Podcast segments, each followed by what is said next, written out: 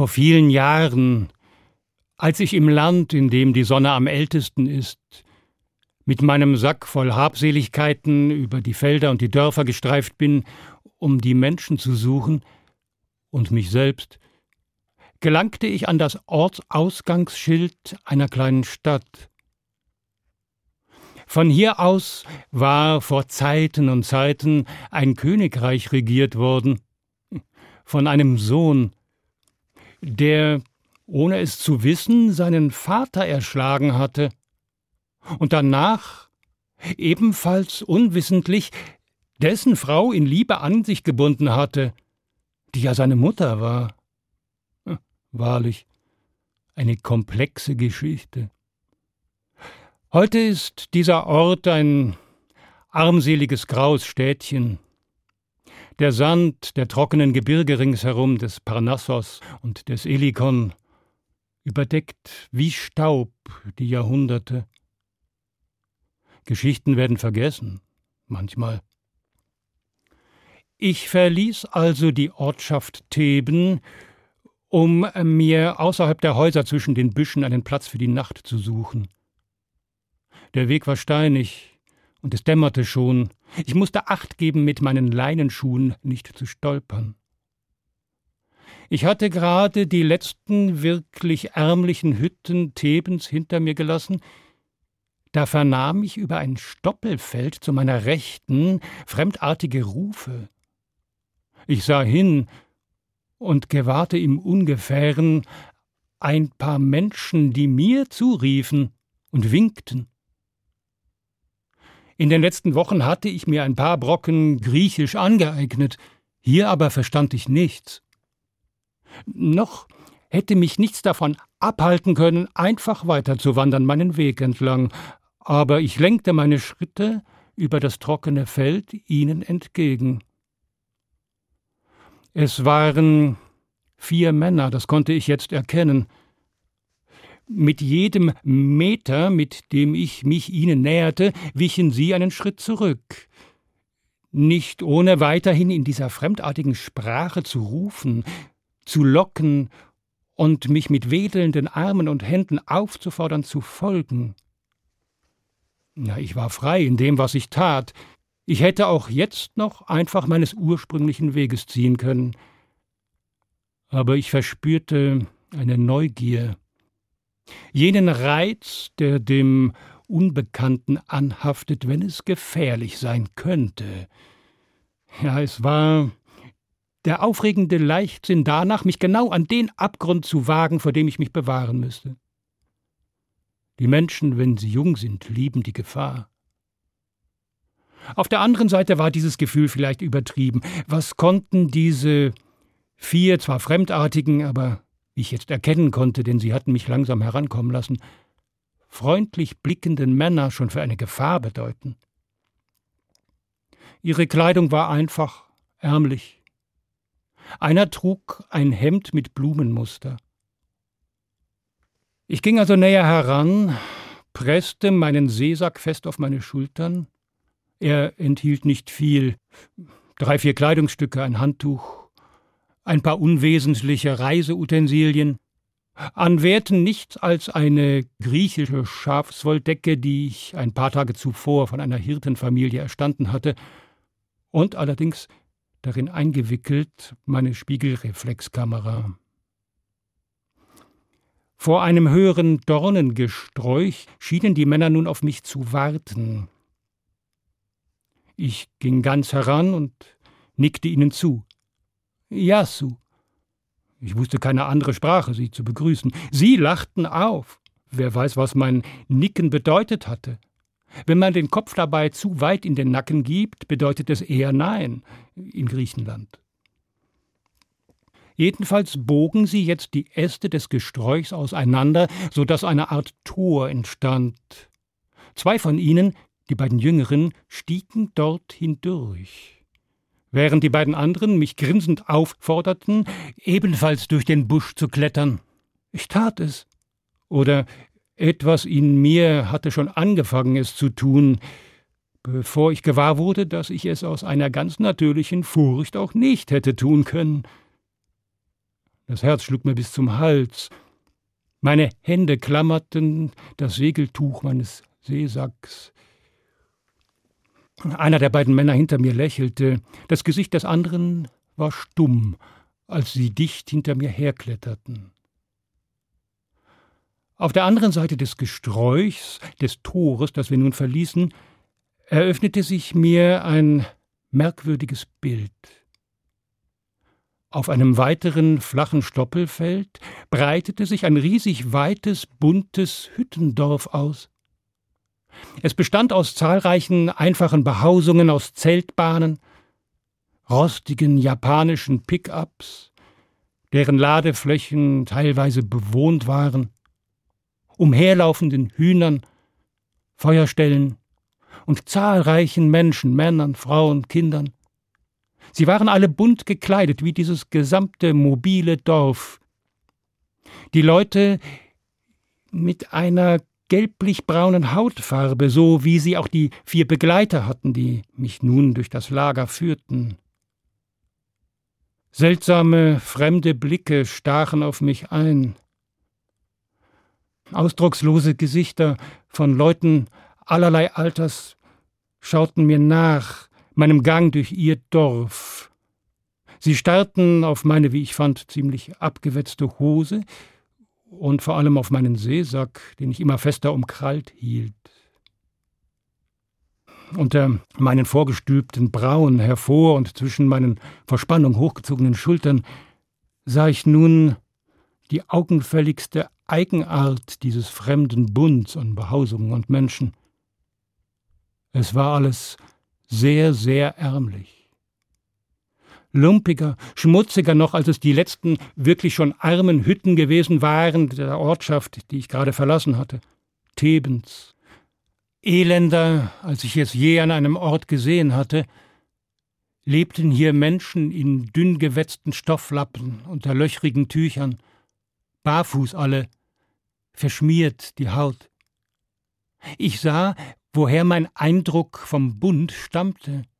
Es war die absurde Farbenfröhlichkeit eines klebrigen, schmalzig fettigen, kotenden Schmutzes von Armut, eines Elends, das starr wirkt, vertrocknet, unauflösbar und so unweigerlich mit einer breitdünstenden Gleichgültigkeit verbunden ist.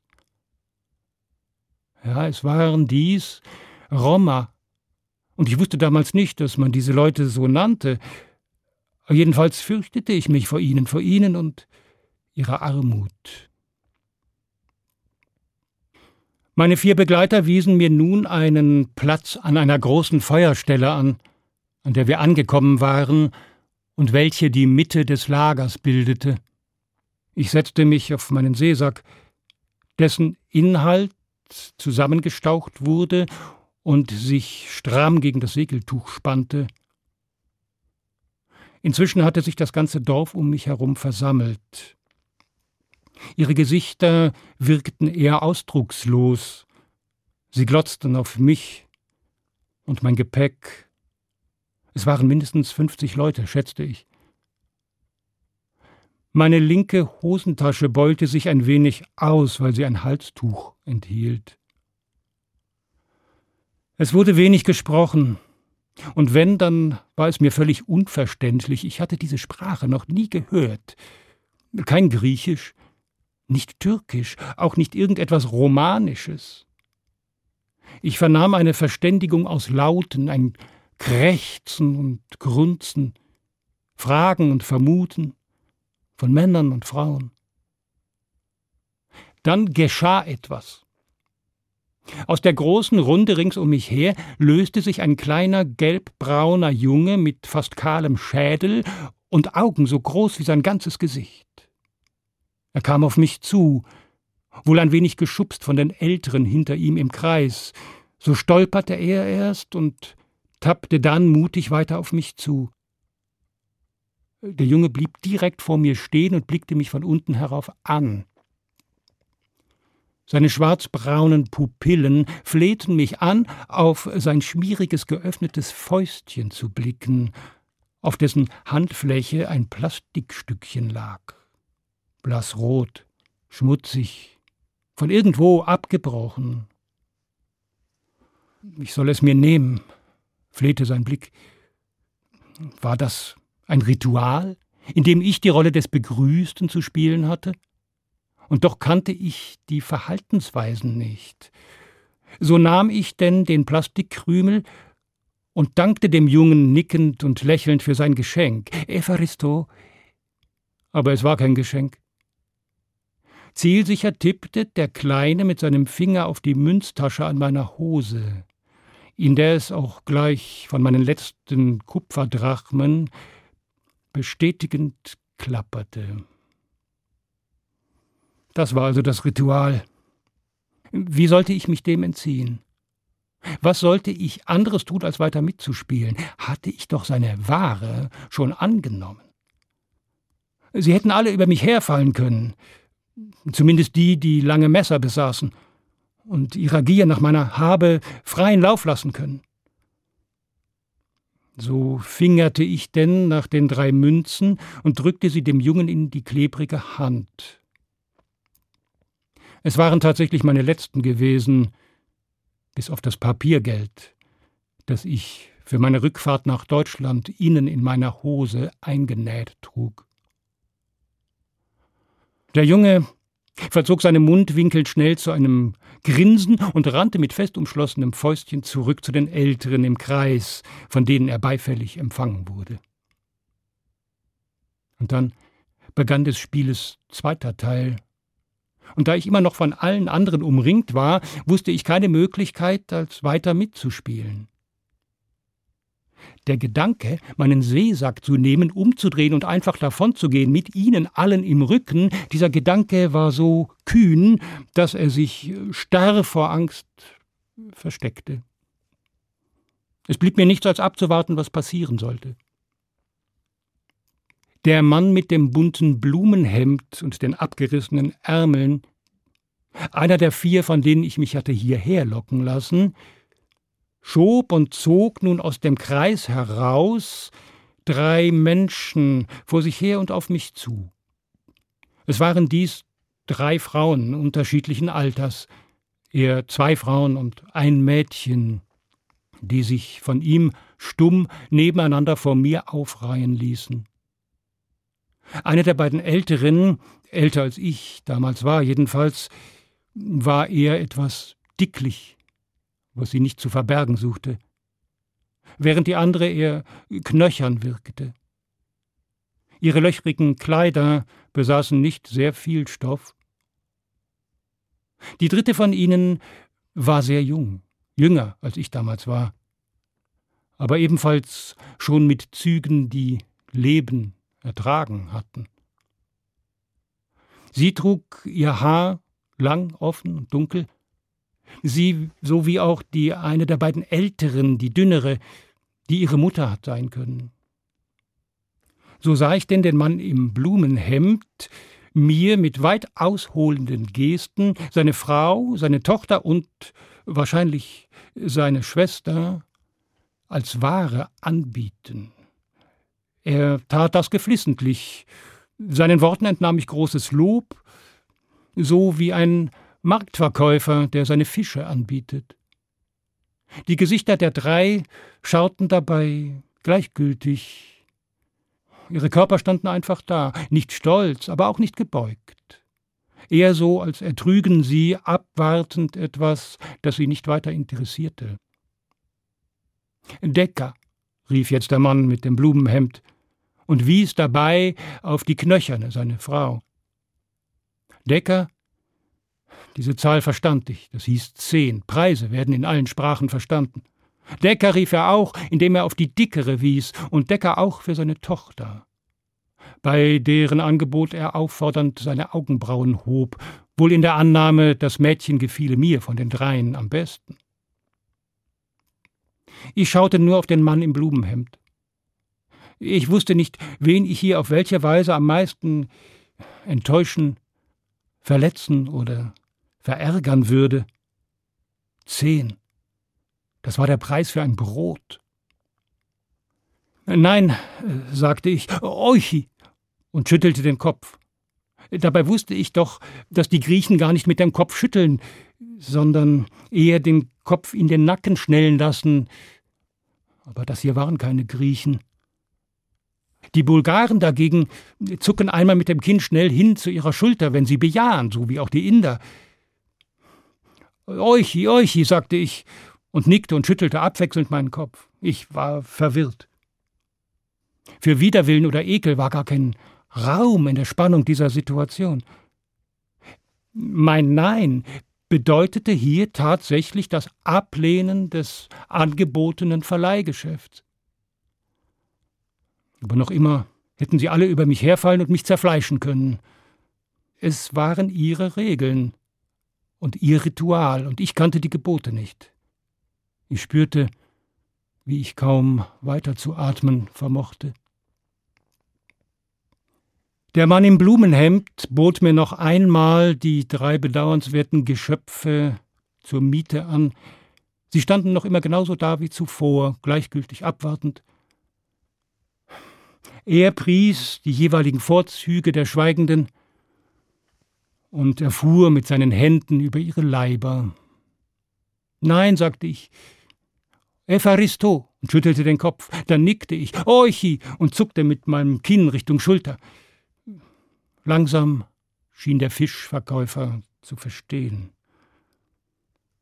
Wie arm mussten sie sein, wie mittellos, wie gedemütigt. Was musste ihnen geschehen sein, dass sie derart nieder mit sich umgehen, um zu überleben? Und doch, wer war ich, dass ich darüber urteilen durfte? Wer gab mir das Recht? Nach meinem Maßstab die Gewohnheiten und Selbstverständlichkeiten anderer Menschen mit völlig anderen Lebensumständen zu bewerten. War doch ihre offenbare, jämmerliche Armut, ihr siechendes Elend, ihr eigener, viel gültigerer Maßstab.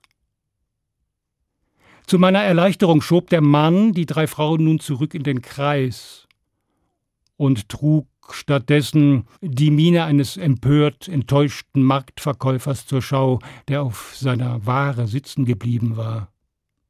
Vereinzelt wurde im Kreis gemurmelt, aber offenbar musste ich trotz der Ablehnung der Ware der Wut der Meute noch nicht zum Opfer fallen. Ich saß weiter auf meinem Seesack. Ein junger, trotz lehmverschmierter Haut äußerst feingliedriger Rom trat nun auf mich zu. Er hatte einen freien Oberkörper, gelblich-grau, und steckte in den Resten einer Jeans, was ihm offenbar eine besondere Stellung in seinem Stamm verschaffte. Mit Händen und Füßen, Augen und Mund und all dem Formen und Wiegen seines Körpers, dazu einigen sehr wenigen Worten, die er sich aus verschiedenen europäischen Sprachen zusammengeklaubt hatte, versuchte er mir näher zu kommen. Er wollte wissen, wie ich heiße, nom, nom, und wo ich herkomme. Ich sagte es ihm. Aber meine Aussprache schien seiner Zunge nicht zu liegen. Tom, hatte ich gesagt, das schien mir das Einfachste. Und er wiederholte Tong, Tong und Jemini, Jemini. Jedenfalls hatte ich nun für die Leute einen Namen und eine Herkunft bekommen. Die beiden Worte wurden freudig weiter im Kreis herumgereicht, wobei sie sich immer weiter verfälschten. Für mich löste sich damit ein wenig von der Atemlosigkeit, die seither über diesem Schauspiel gelegen hatte. Mein Dolmetscher wollte nun mehr wissen. Es erklang in seinen wild gestikulierten Fragen ein Wort immer wieder, das Wort Army. Offenbar wollte er wissen, ob ich Soldat sei, oder gewesen war oder werden wollte. Vielleicht hatte ihn mein olivfarbener Seesack auf diesen Gedanken gebracht. Die Haare jedenfalls trug ich lang, mit der Armee hatte ich nichts zu schaffen. Vielleicht ist es aber ein in der ganzen Welt bekanntes Wort, und genau hier sah ich plötzlich eine Möglichkeit, diesem Spiel eine andere Richtung zu geben, eine, die mir zugute kommen könnte. die Situation zu verändern, in die ich mich selbst begeben hatte, die mich aber seither gefangen hielt, weil ich ihre Gesetze nicht kannte. Die Möglichkeit, der Szene eine Nuance meiner eigenen Rolle hinzuzufügen, so dass sie auch zu meinem Spiel würde. Ich gab dem jungen Dolmetscher, ebenfalls mit allen Körperteilen, die mir dafür zur Verfügung standen, zu verstehen ja, dass ich Soldat sei. Er gewann dadurch ein neues Bild von mir. Eines, das danach dazu ausreichte, eine winzige, aber reife Geschichte um mich weben zu können. Ja, sagte ich, ich bin Soldat und als solcher in meinem Heimatland vor der Armee getürmt und seitdem hier auf der Flucht.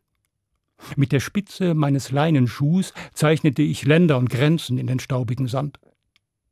Ernährt habe ich mich seitdem von den Feldern und den zahlreich reifen Früchten an den Bäumen, da ich kein Geld mehr besitze. Oichi Drachme. Als Beweis stülpe ich meine beiden Hosentaschen nach außen, deren eine ja seit Ankauf des Plastikstückchens von dem Jungen keine Münzen mehr enthielt und auch sonst leer war, und deren andere nichts als mein Halstuch hergab. Jedenfalls nicht die Werte, welche diese Leute bis dahin wohl bei mir vermutet hatten. Der feine junge Mann jedenfalls versteht ausreichend, was ich ihm sage und darstelle, und er gibt in seiner Sprache, vielleicht etwas Indogermanisches, alles weiter an die Mitglieder seiner Großfamilie. Und plötzlich ändert sich die Art der Blicke, die auf mich fallen. Die Neuigkeiten werden erstaunt entgegengenommen, nicht ohne die Geräusche eines gewissen Bedauerns, um mich, weil ich kein Geld mehr besitze, und um sich selbst, aus demselben Grund. Und so bin ich der arme Soldat geworden und ein Flüchtling dazu, um wie viel vorteilhafter eröffnete sich mir nun dieses Lager elendarmer Menschen. Sie hatten sich alle an ihre Handhabungen zurückbegeben, und von dort aus von den Lagerstätten wurde ich nun von zahlreichen, freundlich lächelnden, offenen Gesichtern zum Essen eingeladen. Mit brennendem Gewissen musste ich bei einer siebenköpfigen Familie sitzend die Hälfte einer ganzen Wassermelone verspeisen, welche deren ganzes Abendbrot war. Und schließlich bekam ich aus Stroh und Decken ein Nachtlager bereitet, in der Mitte des Dorfes, in der Nähe der Feuerstelle. Und wehe, ich wäre weitergezogen und hätte ihre Hilfsbereitschaft nicht angenommen, Welch andere Drohung, hart hinter der Freundlichkeit, die einmal angeboten, streng enttäuscht wäre, schlüge man sie ab. Und so schloss ich denn auf weichem Nachtlager schließlich meine Augen, gut bewacht. Meinen Seesack in Kopfnähe, den ich weit weniger streng umkrallte, lag ich da, sah die ersten Sterne aufglimmen, und tief unter mir im sandigen Boden begraben der Urahn Polyneikes, der einst vor Urzeiten vor den Toren seiner königlichen Heimatstadt Theben im Bruderkampf um die Machtnachfolge gefallen und von seiner Schwester Antigone entgegen aller geltenden Gesetze bestattet worden war. Im letzten Lichthauch dieses langen Tages, im Land, in dem die Sonne am ältesten ist, bemerke ich, wie der junge gelbgraue Mann, der meine Geschichte von der Army gedolmetscht hat, leise aus dem Schatten zu mir schleicht.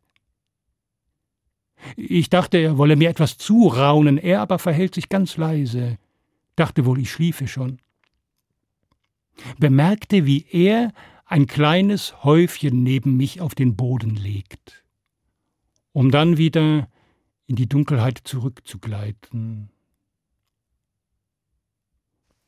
Am nächsten Morgen erwache ich von einem Hahnengekreisch direkt an meinem Kopf.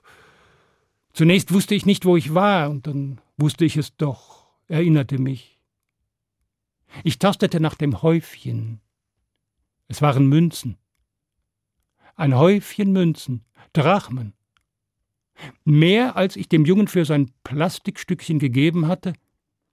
Mehr als ich für ein Roma-Mädchen hätte bezahlen müssen? Mehr als das Abendbrot einer großen Familie kostete? Und nun stelle dir mein Gewissen vor, stelle dir meine Fragen vor. Wohin mit diesem Geld? Wohin mit dem eingenähten Geld in meiner Hose für die Rückfahrt nach Deutschland? Wohin mit mir? Wohin mit meiner Geschichte? Ringsherum sind die Leute schon rege. Ein paar Frauen besteigen die Ladefläche eines Pickups. Er rührt los und bringt die Frauen wohl irgendwo in eine Stadt, wo sie einer Aufgabe nachgehen werden, wahrscheinlich betteln. Eine von ihnen, mit langen offenen dunklen Haaren, winkt verstohlen bei der Abfahrt bevor sie im aufgewirbelten Sandstaub ertrinkt. Das Häufchen Drachmen habe ich an mich genommen und mich, der Morgen war noch grau, ungesehen aus dem Lager davongemacht. Lange Zeit habe ich erzählt, ich habe das Geld im Hafen von Igominica einem Bettler zugesteckt, kurz bevor ich mit meinem gekauften Ticket an Bord meiner Fähre ging. Diese Lösung klang immer ganz folgerichtig. Ein versöhnliches Ende für diese Geschichte. Brot, Oliven und Tomaten für einen Hungrigen. Aber es ist alles schon so lange her. Tatsächlich weiß ich nicht mehr, wofür und wo ich dieses Geld ausgegeben habe. Es ist unwichtig geworden. Dass ich es bekam, das bleibt wichtig. Lust auf mehr? Auf ins Abenteuer. Geschichten. Der Podcast für Kinder und Familien auf hr2.de und in der ARD Audiothek.